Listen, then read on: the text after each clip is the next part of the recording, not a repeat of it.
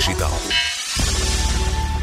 20 milhões de euros foi quanto a Toyota Tsucho, do grupo Toyota, investiu na startup Sendi para ajudar esta companhia do Quênia a expandir-se para os países vizinhos.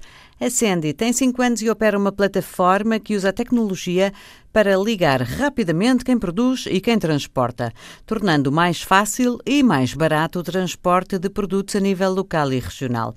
Tornar o comércio mais fácil em África é o objetivo, permitindo a uma empresa, a um produtor, encontrar transporte para aquilo que produz usando qualquer tipo de veículo disponível.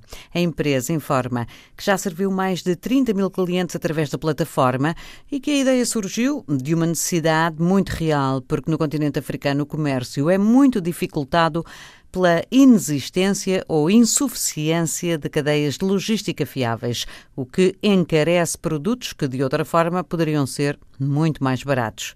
A Sendi garante que o uso da sua tecnologia permite cortar custos de logística em cerca de 40%, e reduzir muito os tempos de espera.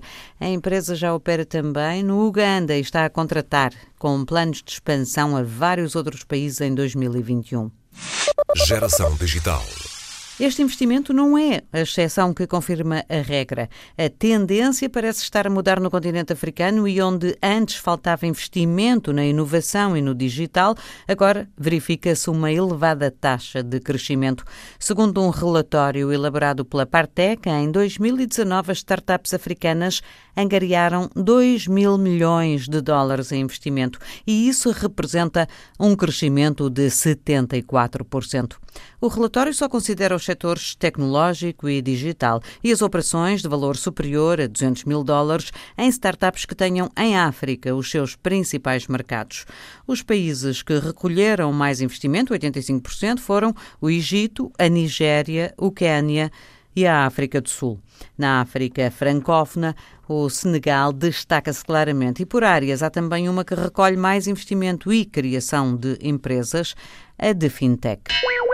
Geração Digital. As competições e os prémios podem também ser uma fonte interessante de financiamento e de notoriedade, o que pode ajudar uma pequena e jovem empresa a se ingrar. O site Venture Burn garante que em 2019, por esta via, as startups africanas arrecadaram 6 milhões de dólares. O mês de janeiro trouxe 600 mil a uma startup do Ghana que opera no setor de agritech.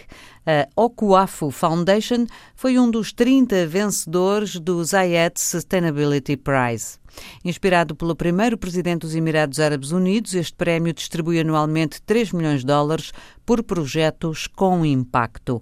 A 13 de janeiro, no Abu Dhabi, foram entregues os prémios deste ano. A Okuafu Foundation foi distinguida pela sua app para smartphone, que usa inteligência artificial para detectar doenças em plantas num estado inicial e mesmo sem acesso à internet.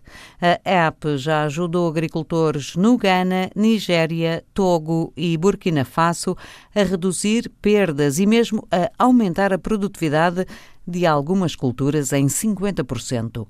Na categoria Saúde foi distinguida a Globe, uma empresa sueca que se define como uma empresa com uma missão. Trata-se de uma companhia que opera com drones e os dados que eles recolhem, criou uma plataforma de dados global para agilizar respostas em caso de catástrofe. Conta atualmente com a participação de 3.600 pilotos de drone em 48 países. Usa também algoritmos de inteligência artificial e partilha depois os mapas que detém, já com dados importantes associados. Esta solução já teve impactos importantes na vida de 100 mil pessoas através da intervenção governamental e de organizações não governamentais no combate à cólera e à malária no Malawi e no Lago Vitória.